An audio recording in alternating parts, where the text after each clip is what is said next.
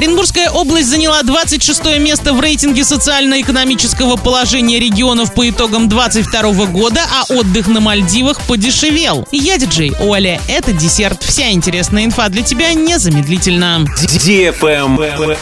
News. Динамика социально-экономического развития в 2022 году разных регионов России была неоднородной. По итогам года интегральный рейтинг вырос у 48 регионов и снизился у 37. В некоторых регионах все осталось почти без изменений. В их числе Оренбургская область. Согласно проведенному исследованию, Оренбуржье, как и в 2021 году, расположилось на 26 месте рейтинга. Лидерами традиционно стали Москва, Санкт-Петербург и Татарстан. Топ-5 регионов аутсайдеров – Еврейская автономная область, Калмыкия, Тыва, Алтай, Ингушетия. В рейтинге не учитывались новые российские регионы. Travel Guide. На Мальдивах наступил низкий сезон и островные отели охотно предоставляют летние скидки и спецпредложения. Проживание в отеле 5 звезд может обойтись до 30-50% дешевле, чем зимой. А еще бонусом предлагают бесплатный трансфер, апгрейды питания и повышенные категории номера. Скидки в основном дают острова-резорты и отели 4-5 звезд.